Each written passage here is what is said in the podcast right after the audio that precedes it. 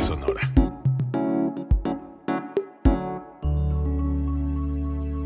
Código Libre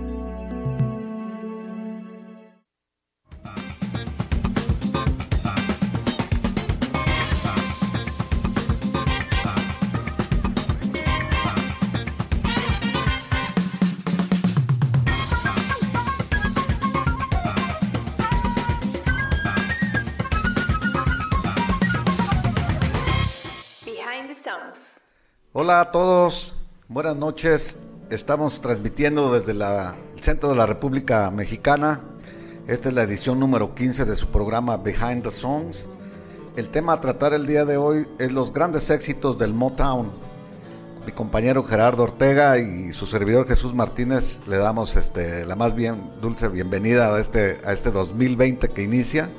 Y empezamos con el pie derecho con un buen programa, Gerardo. Es correcto, muchas gracias Jesús, gracias a todos que se conectan eh, nuevamente con nosotros. Bueno, la semana pasada por condiciones este, festivas no hubo el programa cotidiano, pero nos reintegramos rápidamente con este programa número 15 ya eh, de Behind the Songs. eh, el tema Motown, tan, tanto que dio a la música a este sello discográfico, vamos a estar hablando algunas cosas y también compartiendo algunos temas importantes, grandes hits de la, de la escena de, de Motown. Y pues también para empezar con la, eh, darles la bienvenida a esta a este año 2020. eh, algunos insisten que no es década todavía, inicio de década, que estamos terminándola. Yo ya en el momento que tengo un 20 adelante ya me, me empieza la, la- la cuenta. Entonces yo lo voy a considerar como que estamos en una nueva década. y- Así es. ¿no? O sea, desde el primer día para mí significa es. que estamos empezando. Sí, eh, eh, ya ves que esto es arbitrario porque una década puede empezar en el día que quieras A fin y de puede cuentas. terminar también el día que quieras. Exactamente. Pero eh, eh, todo mundo empieza a contar el, el primero de enero del, 2000 del, del año en cero, En que, cero. Termina, en- que, que termina en cero. Y termina la década en el año que termine en nueve, ¿no? Es correcto. El Así 31 tenemos de la- diciembre. Entonces, sí, vamos a considerar que estamos iniciando una década. una década y que hemos aquí abarcado 50, 60, 70, 80, 90, 2000, 2010, siete décadas de música y estamos por empezar la octava. Así es. ¿no? De- de- en- en- al menos en los temas a que nos refiere. Yo creo que el, el más viejo pudo haber estado por ahí de los años. No, un solo del año 40. Sí, bueno, si, la- si contamos el, el programa de navideño, Es sí, correcto. con Entonces, Bing Crosby, Exactamente. el gran éxito de Bing Nuestro Crosby. tema que- más, más viejo que hemos, este, del cual hemos hablado. Eh, ¿Te parece, Jesús, algunos temas rápidos, Sí, generales, globales? No hay claro. mucha todavía información. Estamos empezando el año. Pero en, en cuestiones de música, el pasado domingo se entregaron los este, Globos de Oro, ¿no? Sí. Entregados por la, por la prensa extranjera a las, a, este, a, a las eh, obras básicamente audiovisuales, tanto cine como, como en televisión. Y yo creo que el tema importante aquí es que Elton John se lleva un globo dorado, un Golden Globe, Sí. por el tema de su película de Rocketman. Este, creo que, creo que vale la pena destacar eso. Eh, incluso el actor este, también se lleva un, este, un, un globo dorado. de la actuación. Sí, este, una gran actuación. ¿eh? La- es muy difícil que ese tipo de películas compitan en los premios Oscar por, por el tipo de, de temas no musicales, este, comedia de alguna manera, pero su actuación es... es- es- Sin embargo, es ya se sentó buena. precedente, ganó el Oscar, el de, Exactamente, el, el de Queen. el de Bo- Bohemian ¿no? Rhapsody, Y, y eso nos llama mucho la atención, que las biopics este, tienen ya mucha repercusión y, y que no necesariamente deben ser películas meramente comerciales, pueden ser importantes, trascendentes, como esta de Rocketman, y se planea que para el 2020 va a salir la película de David Bowie. También una, una, una biopic, ¿no? Se está este, moviendo bastante, se está haciendo mucho ruido de esa película. Así Todo el mundo espera. David Bowie tenía muchos seguidores, ¿no? todo No, el mundo. no, y es este aparte, yo creo que está a la altura de Elton John también. Por supuesto. Eh, yo de las eh, está, está por cumplir en unos días más este años de fallecido, me parece que fue como el 9 de, de- de enero y fue una de las muertes que más me a mí en lo personal más, Pues me sí, resonó porque no, no se esperaba. Ya sabía yo que estaba un poco enfermo, no sabíamos bien de qué. Ajá. Y ya la última salió, pues ya que ya era, era terminal el asunto. Así Entonces ya murió súbitamente. pues, Sí, y- y- y murió como él quiso morir. Qué curioso, ¿no? O sea, este, trabajando, haciendo de su misma muerte una, una, una obra, ¿no? Este, De hecho, complementando. de- dejó inconcluso un, un álbum grabándose. El, el- el- el- disco sale unos días antes. este un video que también que, que de alguna manera marca su, Ah, sí su lo, sí lo, sí lo estrenaron. Anunciado, entonces. sí, sí, Ah, sí, ok. se ha Yo anunciado. Tenía la idea que, que Este, había- y, y- bueno, este, esa es la, la- esperemos la biopic de David Bowie para este año. Y o- eh, otra cosa más, también el cartel de Coachella, este festival que se celebra en Indio, California, cada, cada año, ¿no? en, en las temporadas de abril. Ahora ya son dos semanas eh, espejo, es decir, una semana hay un cartel y en la otra semana es exactamente el mismo cartel que se repite. Eh, nos damos cuenta de que eh, estas personas que organizan Coachella, Golden Boys, que se llama la, la- compañía, están a- adelantados unos años. Quiero decir esto porque probablemente no, no veamos tanta importancia en el cartel o no veamos tanta gente famosa Le dan oportunidad a muchos grupos. Muchos, porque eh, es sí, un- eh, vale la pena a los que dicen es que no conozco a nadie. De acuerdo, estamos de acuerdo. Regrésense a un cartel de hace cinco años. Y, van a ver que hace cinco años son los que están ahorita. Entonces, Coachella marca tendencias de cómo va la música y hacia dónde va. Sí, realmente no hay figuras de las que nosotros conocemos, más que Rage Against the Machine, que se reencuentran nuevamente, pero de ahí en fuera hay cosas que, incluso hay algunos que pueden llamarse puristas de la música y dice, por México van dos representantes. Un cantante de folk urbano, si lo podemos llamar así, que se llama Ed Maverick, y la banda MS. MS es Mazatlán, Sinaloa. Mazatlán, Es que Sinaloa. sí, Es, un- es una banda, es una banda sinaloense, Ah, ¿no? una sinaloense. Este, que evidentemente en México y en parte de Estados Unidos tiene un gran público, pero el nicho no es precisamente el- la gente que va a ver Coachella. Eso pensamos, pero ya hubo invitaciones a Los Ángeles Azules, a Coachella, ya hubo invitaciones a, a mi banda el mexicano. y- Tacuba, Café Tacuba, Café Tacuba, sí, estuvo varias veces, varias cuatro o cinco veces, pero estas que tocan el tema más regional mexicano, este, a pesar de todo tienen espacio y tienen audiencia. Pues sí, hay, hay, hay público para todo. Claro, de claro. hecho, pues yo creo que eso es a lo que juega eh, Coachella, ¿no? A fin de de, cuentas, eh, sí. de dar a conocer grupos y, y- y- y tendencias, como tú Exactamente, dices. Hacia dónde, exactamente. hacia dónde se dirige la música este, en los próximos años, ¿no? Y, y por último, en unos días más va a estar, se va a dar a conocer ya los, los inducidos al Salón de la Fama este, de la clase eh, 2020. De rock, bueno, estás hablando. Salón Sí, de la Fama del Salón rock. de la Fama del Rock, es correcto. Eh, hasta ahorita hay cinco que están liderando las votaciones del público. Ahorita quiero hacer una aclaración. En primer lugar está Dave Matthews Band, seguramente Él estará. seguramente estará. Sí, por la cantidad de votos son muy amplias. Pat Benatar, Ven, Ata, sí. eh, The Doobie Brothers, que eso me da mucho gusto. También. Soundgarden y Judas Priest. Van Son a- los van primeros arriba. cinco. Ok. Whitney Houston está muy cerquita, pero eh, aquí la cuestión es que estas son las votaciones del público. Eh, a fin de cuentas se hace una, un, un filtro con lo- la, la gente que, que tiene la oportunidad del, del voto directo y puede ser que estos movimientos cambien.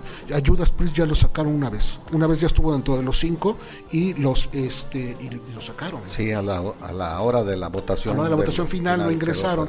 Entonces, bueno, están así, en unos días más se darán a conocer y, y veremos quiénes son los inducidos en la generación o en la clase 2020 del, del Salón de la Fama del Rock and Roll. Y pues eh, son las notas que hay por el momento. eh, conforme avance eh, este, los días en este año van a surgir muchas más y estaremos al pendiente. ¿no? Muy bien. Bueno, pues ¿qué te parece Gerardo si empezamos con nuestro tema del día de hoy, con los grandes éxitos del Motown? Vamos a hablar un poquito de, la, de cómo se fundó esta disquera, porque Motown es una disquera que se inició en 1959 este, como con el nombre de Tamla Motown. Después le cambiaron a Motown. El Motown es un, o sea, es un sobrenombre este, creado porque fue en la ciudad de Detroit y la ciudad de los motores. Entonces Motown es una mezcla de las palabras motor. Sí, como el barrio de motor, ¿no? La- Sí, eso es una- Motown, es decir, el, el pueblo del Motor motor. Town. Sí, Motortown eh, contraído y se quedó con el nombre de Motown.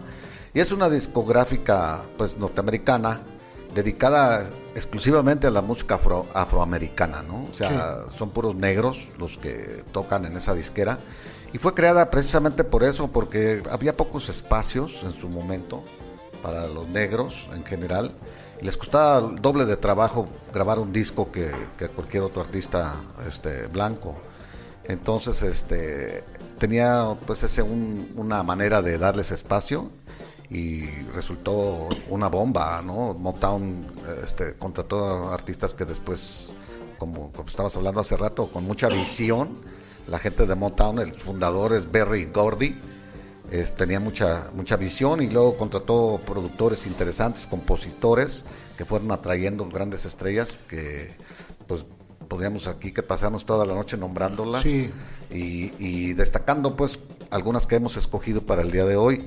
¿Qué te parece si empezamos con un grupo de, de los años 60?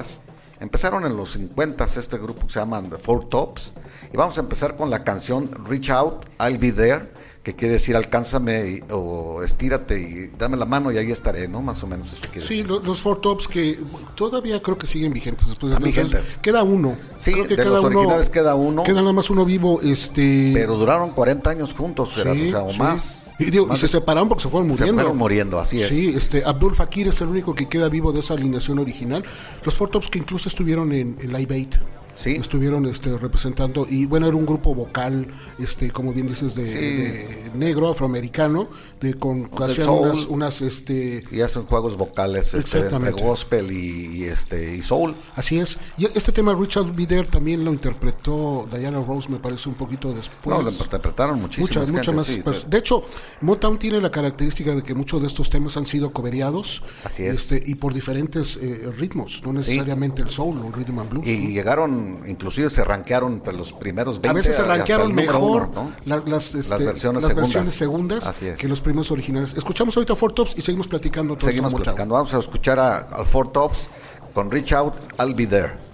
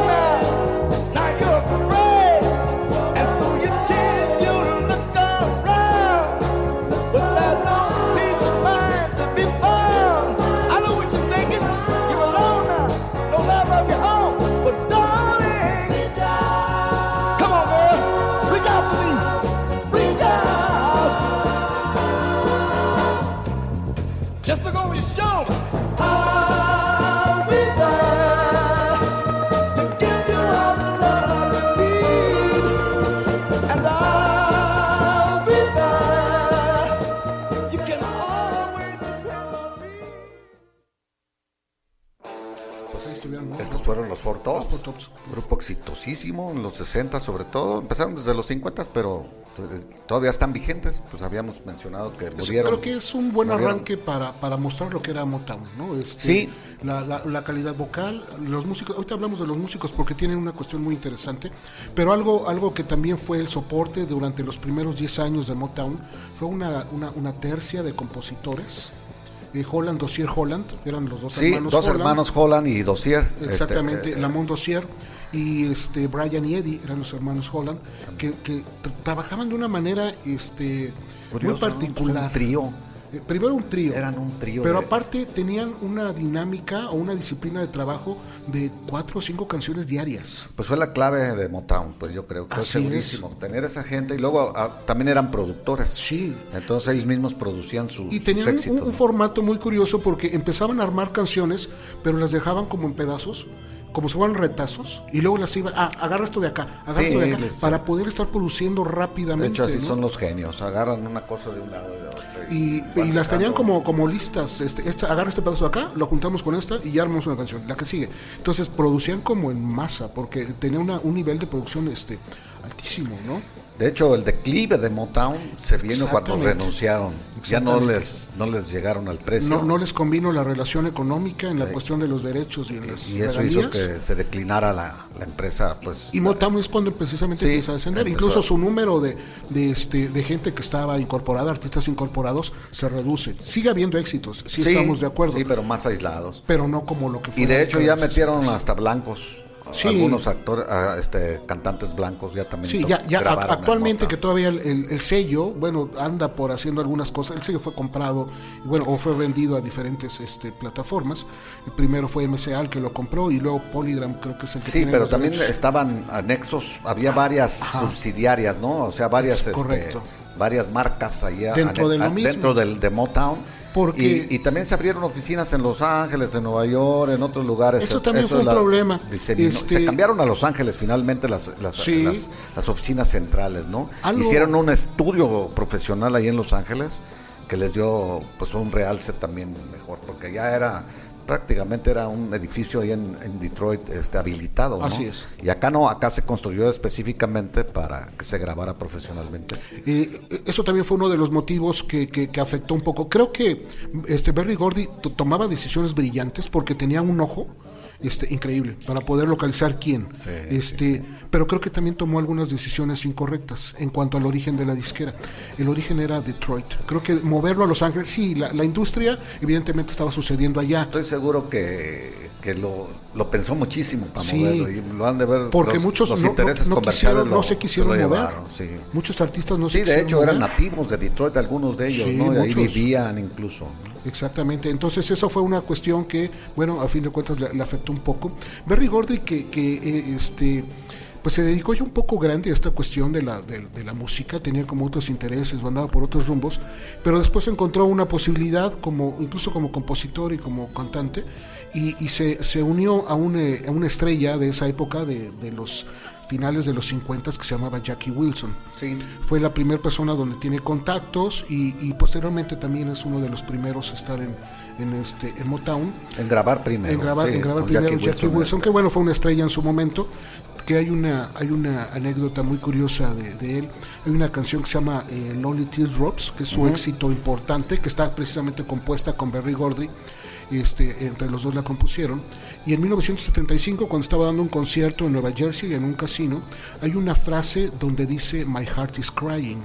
Terminando la frase My heart is crying, le dio un infarto y cae al suelo. Y la gente le aplaudió, Creía pensaron que, que- era parte de, la, de la dinámica que él traía. ¿no? Lo que pasa es que él eh, tenía una característica y que llamaba mucho la atención porque pensaban que era un esfuerzo grandioso el que hacía sudar, sudar muchísimo.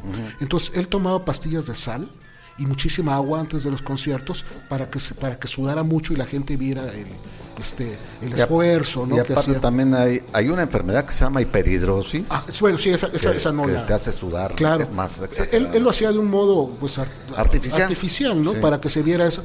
Pero ah, Bueno, a lo mejor eso le... eso le afectó seguramente a una- una sí, hipertensión, ¿no? Una hipertensión arterial muy y, y por eso le causó un infarto que en ese momento no le causó la muerte, pero ya lo postró en una cama, ya no, Ya no pudo ya más. no, ya no pudo más, ¿no? Este, ese es algo de la, de, de la historia de Barry Gordy y, y Jackie Wilson. Un- ah, para cerrar el tema de, de, de Reach Out I'll Be There, fue la canción número uno en la lista de Rhythm and Blues durante dos semanas y de en la lista Billboard Hot 100 también durante dos semanas del 15 al 22 de octubre del 66.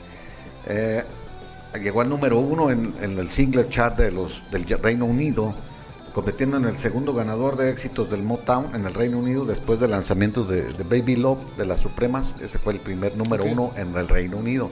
Del Motown y de- el, el segundo número uno fue esta de Reach Out Be There. La, Roll- la revista Rolling Stone la clasificó eh, eh, en, la- en el número 206 en su lista de las 500 mejores canciones de todos los tiempos. Entonces, pues un buen número, ¿no? El, el grupo de los eh, Four Tops original estaba compuesto por Levi Stubbs en las voces principales, Abdul Duque Fakir, Renaldo Obi Benson, Lawrence Payton y los, an- los andantes eran un grupo que los vocales que les, les, les ayudaban eran Jackie Hicks, Marlene Barrow y Lou Van Dames y las voces de fondo los Funk Brothers con instrumentación y Brian Holland, Lamont Dossier y Edgar Holland los escritores y los mismos productores de estos Correcto. mismos, ¿no? En un rato más hablamos de los Funk genios, Brothers, ¿no? Porque también hay historias interesantes Sí, de claro los Funk sí. Brothers. Este, voy a leer rápidamente, Jesús, algunos, algunos comentarios de la gente que nos hace Ok. favor de conectarse. Dave Nevarez, eh, feliz 2020 a los dos, muchas gracias, Dave. eh, que, que le gusta tu look, porque ahora vienes así, más, más, más- más barbado. Este, Eric A mi Nieto, esposa no le gusta, pero Eric Nieto dice que la versión de esta de, de Four Tops, de Reach Out I'll Be There, también la canta Luis Miguel. Yo no me acordaba, pero este. y- sí, no me acuerdo cómo se llama la versión en español de Luis Miguel, pero sí la he oído, Sí sí la la, tiene. sí la- Eh, Tomás López Torres, saludos también. Eh, eh, déjeme ver quién Luis más. Vicente Villalpando Cruz habla de que Motown fue una de las primeras disqueras que innovó en cuanto a modelo de negocio. Sí. Es cierto. Es correcto. Motown surge cuando las disqueras independientes estaban teniendo eh, gran importancia, porque estábamos hablando de Sun Records en, Memphis, estábamos de, de Trax, estamos hablando de, este, de Chess Records, que estaban agarrando la gente del rock and roll, del rockabilly, de la música country. Ellos agarran el nicho precisamente del soul y del rhythm and blues, y bueno, fue una, una década eh, maravillosa de los 60 ¿no? Para, para la música, no nada más para Motown, para la música, ¿no? Sí, así es. Dave Nevares nos te pregunta, nos pregunta, pues, ¿qué músico grupo de la escena actual que sea afroamericano les parece que sea el más destacado y representativo? Pues sí, han, han- han decaído, ¿no? La, hablo, yo fuera de los raperos, que sí siguen siendo, pues, muy. Tal vez, ¿quién te, quién gusta? El, Caray, va a ser, va a ser un Kane, poco. Kane, este, ¿cómo se llama? El, el esposo de. Kanye West, no, Eh, no, eso no, bueno, si me pregunta a mí, no. este, No, bueno, No. no. él dice que estén destacando. ¿Sabes qué puede ser? Pudiera ser, y creo que, aparte lo dicen las ventas, Drake, este, este cantante canadiense. De hecho, Drake, Ah, sí. Drake, sus dos primeros discos los graba en Motown, en, en una Y yo de las creo que yo, agregaría John Legend también. Ah, claro, que claro, está vigente, Sí, ¿no? sí, ese es como otra, pero sí, John Legend. Charles Gambino a mí también me gusta mucho. Sí. Anderson Park, es algo de lo nuevo que también me gusta mucho. O sea, sí están saliendo cosas. Sí, ¿no? sí salen, claro que sí. ¿no? Probablemente no con, vamos pues con la difusión aquella que tenían en la radio. era- ¿no? era otra manera de hacer- Era otra manera de, de de difundir la música. Ahora son, pues, este, plataformas digitales. Hay, Claro. hay, este, hay que bajarlas de, Sí. de iTunes. Seguimos con música, Jesús. Bueno, vamos a seguir con música. La siguiente canción es una canción que se llama I Had It Through the Grapevine, que quiere, así coloquialmente quiere decir lo supe por ahí o me enteré por ahí. Como, Un modismo, ¿no? Como Un decir un modismo, como decir un pajarito me dijo que esto y lo otro, ¿no? Ese es un modismo que se usaba en los 60, Sí. sobre todo entre los negros. Y es una canción también de gran éxito, también cobereada por muchísima gente. Tal vez el, la- el cover más famoso lo, lo haya hecho Creedence Clearwater Revival con una Sí. versión este más funk En el Cosmos Factory. y de Cosmo- en el álbum Cosmos Factory en el 70. Sí, 70. En el 70. Esta canción la vamos a oír en la versión de Marvin Gaye, que no fue el que la, no fue el que la estrenó. Ya había, sala- ya había salido una, una versión anterior. Con Gladys Knight.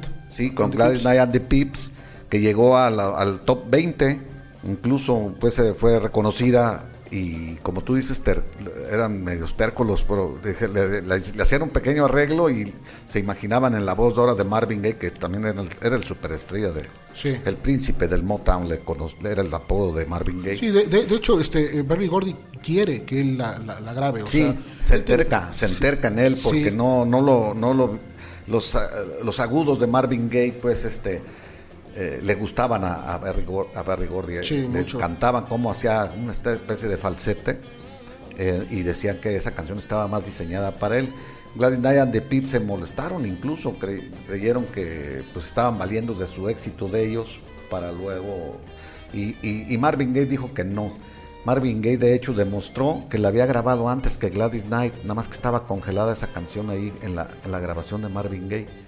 De hecho, él de- demostró que cuando salió la de la Gladys Knight, él ya había grabado esa canción. Sí, ahí era una, una y cuestión. ahí con eso demostró. Vamos a oírla, Gerardo, y ahorita Sí. hablamos un poquito de esta superestrella que era Marvin Gaye. De acuerdo. I Heard It Through the Grapevine con Marvin Gaye.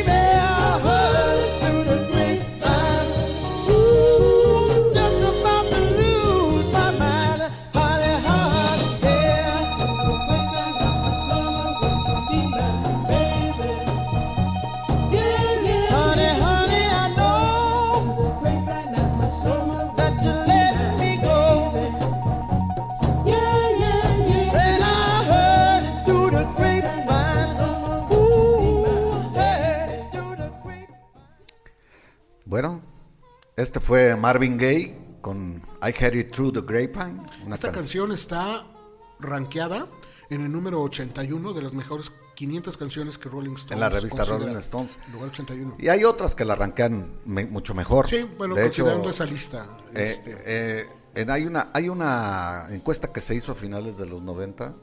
Fue la número uno. Este, y junto con la de Otis Reading, de, de Sit and- on the- and- on the Dock of the Bay. Dock of the Bay. Esas dos fueron las mejores de Motown de todos los tiempos.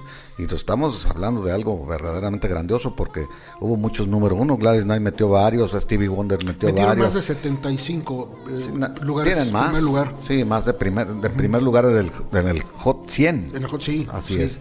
Muy bien, esta canción la, la grabó Marvin Gaye la- en el disco Group. Entonces no, no le daban mucha atención hasta que empezaron a darse cuenta que los DJs la empezaron a tocar y a tocar y a tocar. Entonces desprendieron el sencillo y la volvió a, a- la volvió a meter en otro, en otro disco titulado I Heard It Through the Grapevine. Y le han dado varias vueltas a esta canción. Ellos pues aprovecharon pues la, el gran éxito que tuvo. De hecho, es tema musical en muchas películas también de, de fondo.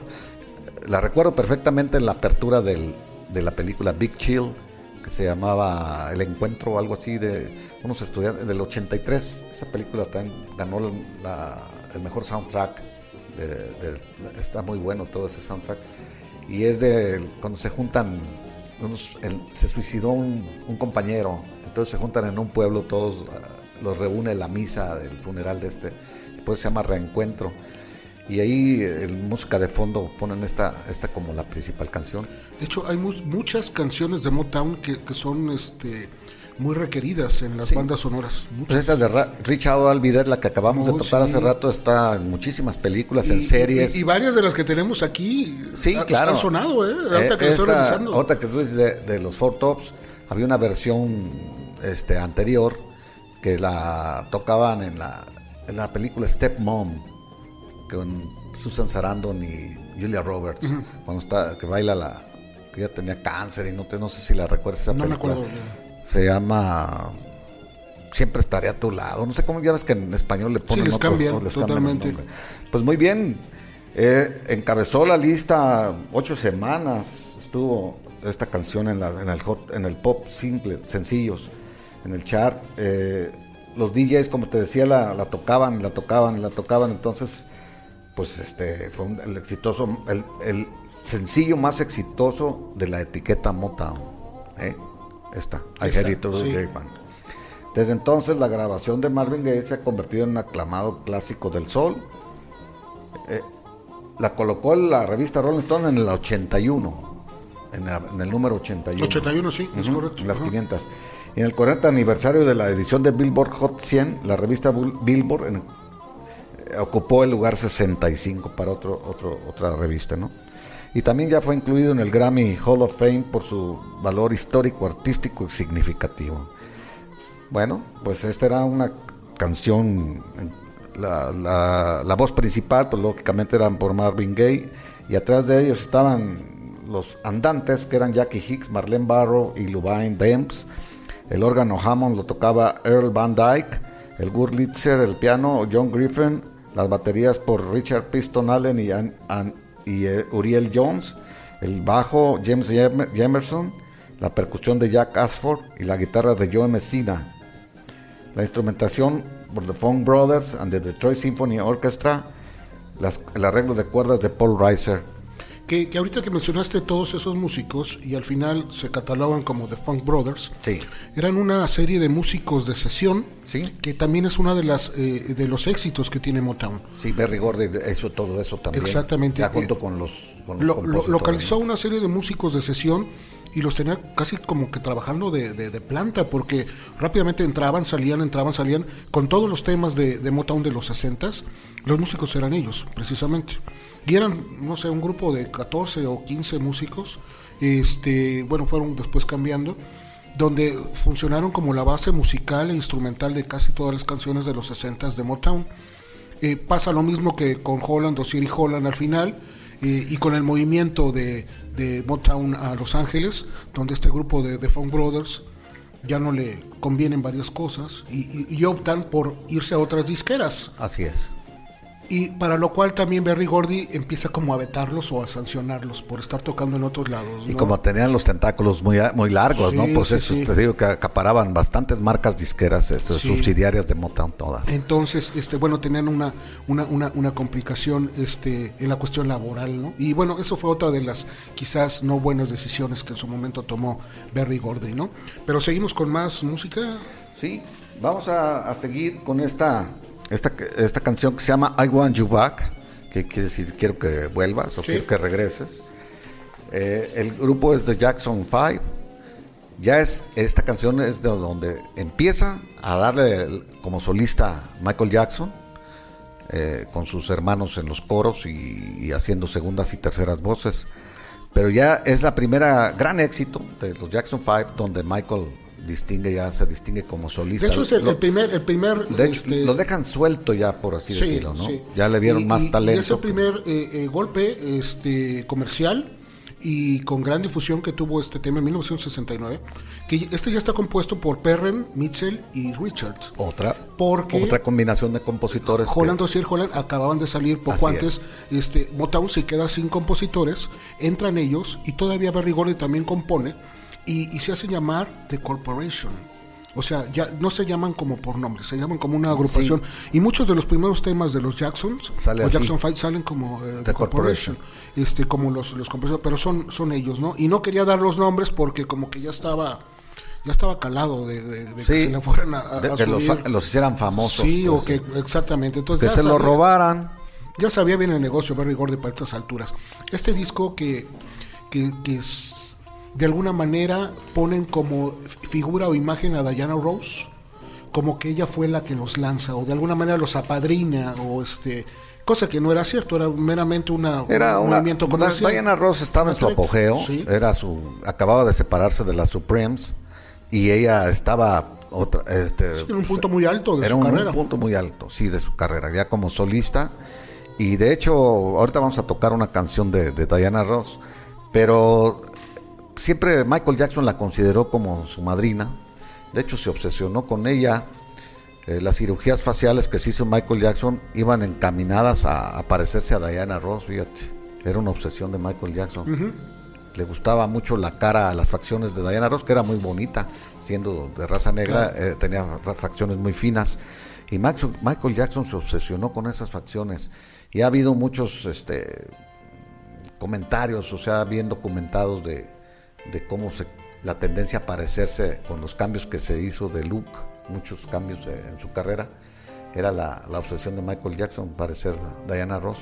Y lo contrario, el mito pues, de que él quería ser blanco, ese es un mito terrible. Tenía una enfermedad eh, de- de- donde se pierde la pigmentación en la piel, entonces no, no era un deseo de él, sino que era una enfermedad, el- la hipopigmentación, que es el vitiligo. Entonces llegó Michael Jackson a tener ya más piel blanca que negra, porque la enfermedad le avanzó en todos lados. Entonces era más fácil ahora sí despintarlo que volverlo a pintar.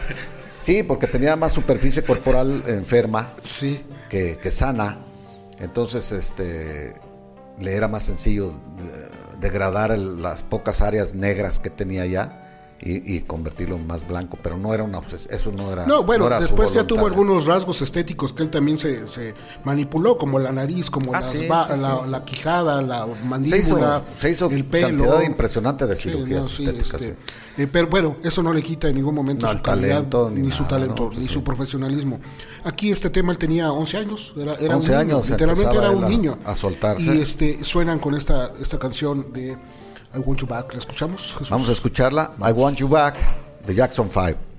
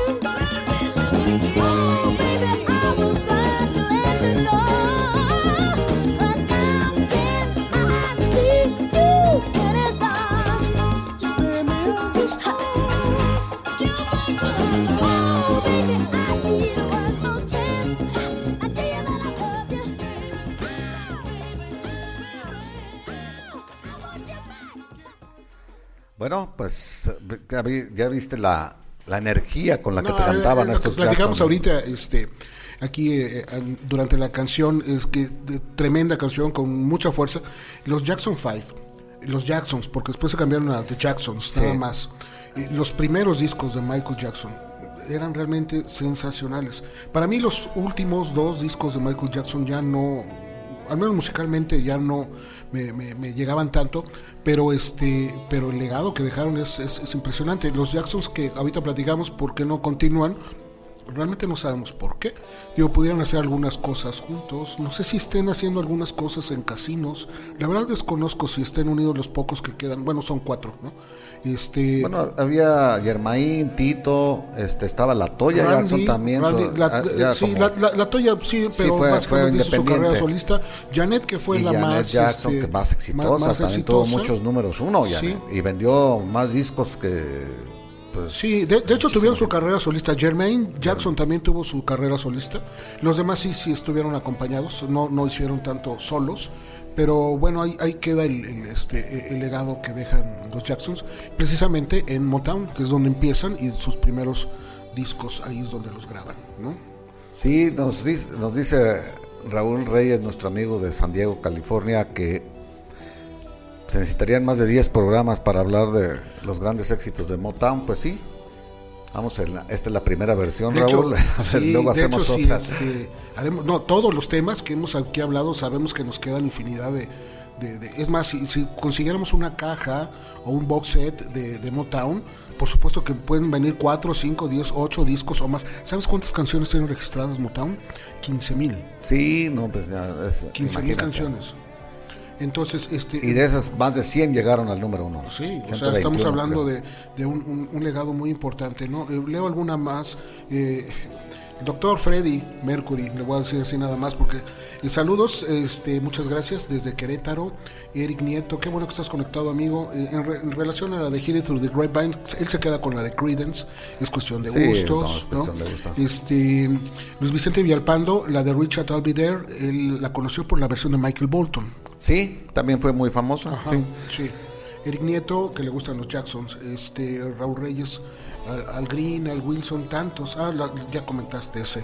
Eh, José Ramos, saludos desde Los Ángeles, California. Eh, muchas gracias a todos por estar conectados como lo hacemos cada, cada martes. ¿Qué más es. tenemos? Bueno, Jesús? vamos a continuar. Sí,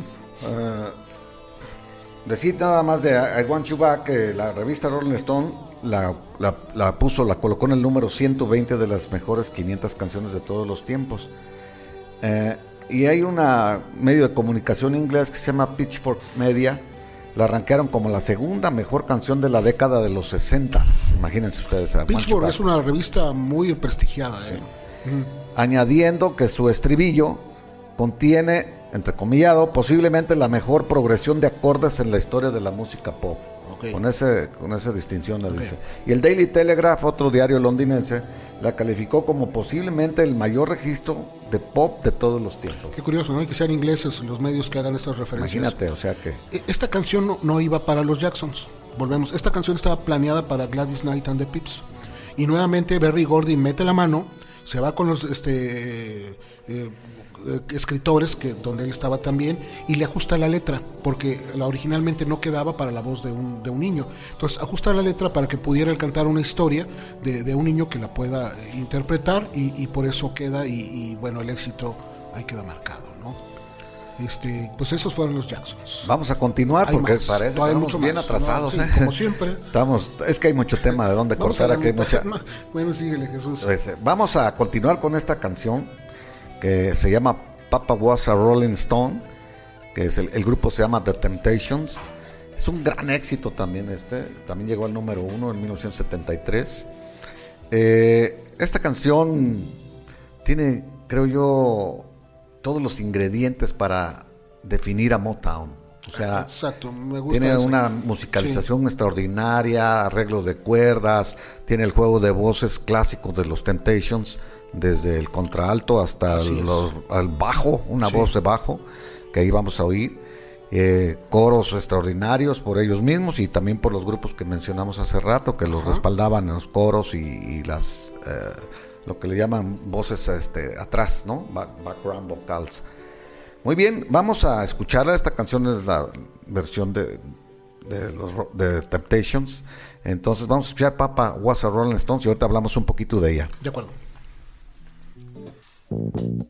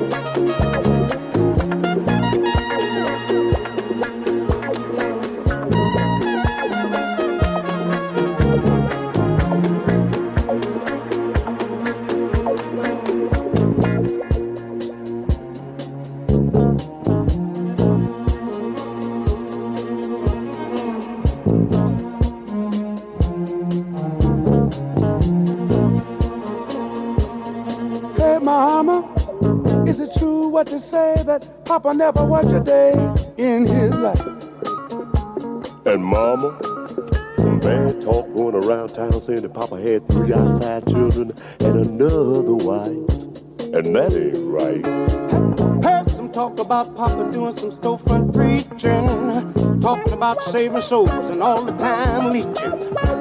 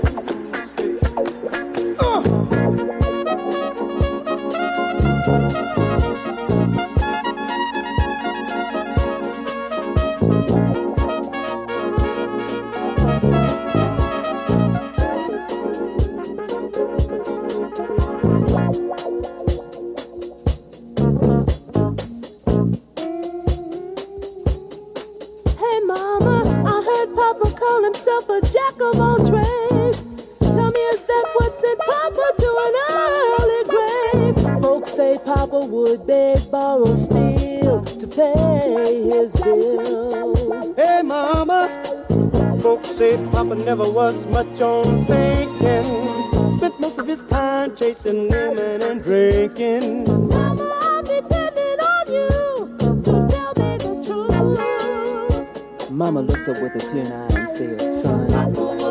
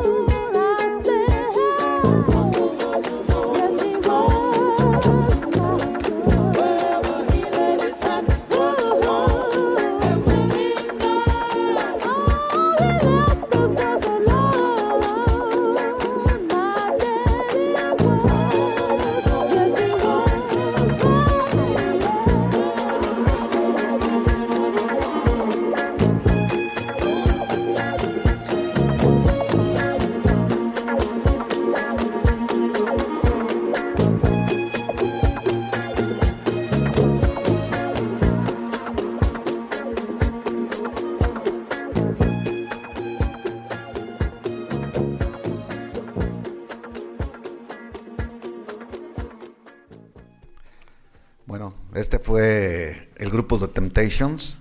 Como pudieron comprobar una y otra vez, no me canso de oír esta canción. No. Eh, Y es bien curioso porque uno puede pensar que una canción debe tener una serie de, de, este, de, de arreglos y de...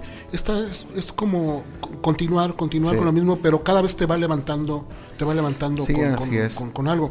Este, esta canción que dura siete minutos, ¿no? Que no es la, la original, dura como 11, ¿no? Bueno, hay varias versiones. Sí, hay- hicieron un remix, le llaman a eso, cuando hacen una extensión, Sí. un extended mix se llama. Cuando se pusieron de moda ya, ese fue el primero que, que- que creo que se hizo en el 73, que dura 11 minutos en un álbum, en, al- en un LP. Eh, ya después lo- Donna Summer hizo uno de 14 o no sé cuántos de Sí, Love- Love to 17. Love Baby. Creo que son como empezaron 17. los discos Ajá. ya que se hacían largas y largas y largas, ¿no? Este, Versiones muy largas para la que, que no era fácil para, para la radio, porque Ah, no. dejar una de estas canciones en el radio pues nos implicaba muchas cosas, pero a pesar de eso, esta canción se coloca en el primer lugar. Sí, Este, claro que y sí. fue de las pocas canciones de larga duración, no es la más larga, porque American Pie dura más, pero fue de las más largas en llegar al primer lugar, a pesar de que duraba tanto, tanto el tema, ¿no? Así es. Bueno, se nos vino el tiempo encima, así que vamos a, obviar ya muchos datos que tenía yo de esta canción y vamos a, a obviar. Habrá tiempo de hablar de Temptations en otras ocasiones. Como, como dice Raúl Reyes, este amerita casi un programa por, por artista estos, estos eh, superestrellas de Motown. Bueno, la canción que sigue es de otra superestrella de Motown que también metió muchos números uno tanto cuando cantaba en el trío de las Supremas como cuando cantaba por su cuenta ya como solista. Estamos hablando de Diana Ross. Sí. Diana Ross es un registro vocal extraordinario, con mucho carisma, también hay que decirlo, que también es necesario para, para triunfar, sobre todo en el show, pues cuando te presentes en público y todo eso, ella era, jalaba multitudes. Diana Ross tuvo muchos, muchos grandes éxitos. Este tal vez fue su primer gran éxito como solista. La llevó al número uno. También es una canción que ya se había grabado. Marvin Gaye la grabó con, Sí, con Terrell. Tammy Terrell, que es otro gran, Una gran es canción. una gran canción. Sí. Y este, y bueno, vamos a oír esta versión de Diana Ross de Ain't No Mountain High Enough. No hay montaña lo suficientemente alta. Eso quiere decir. La escuchamos ahorita. Vamos a escucharla.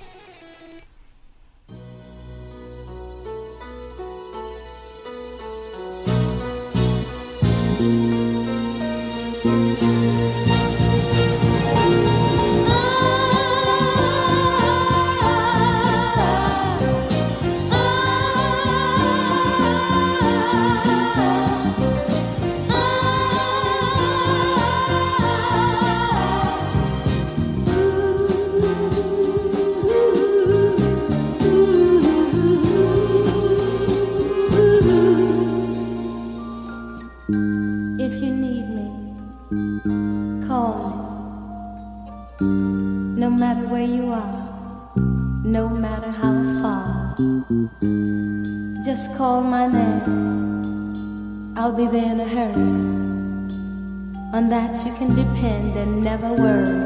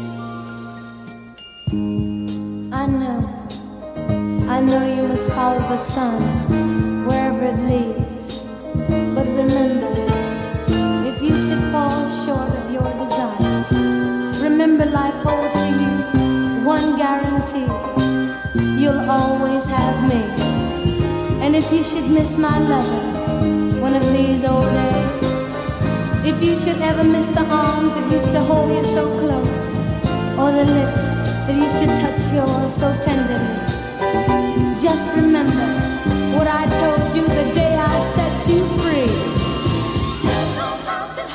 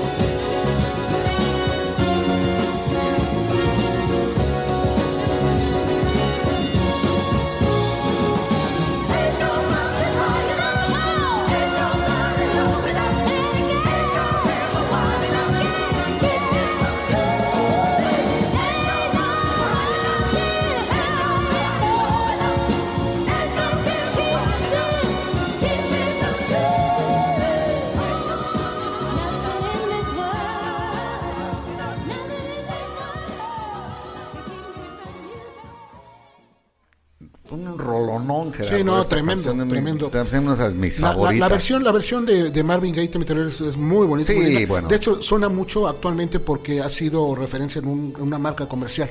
Así es. Este, en comerciales, entonces se escucha mucho. Pero esta versión en particular tiene unos tintes este, impecables, ¿no? Este, No, y aparte, te digo, grupos eh, completos de profesionales respaldando los es. toros y haciendo gospel, realmente. Sí, sí, Y junto sí. con el soul, es una mezcla de gospel, gospel con soul.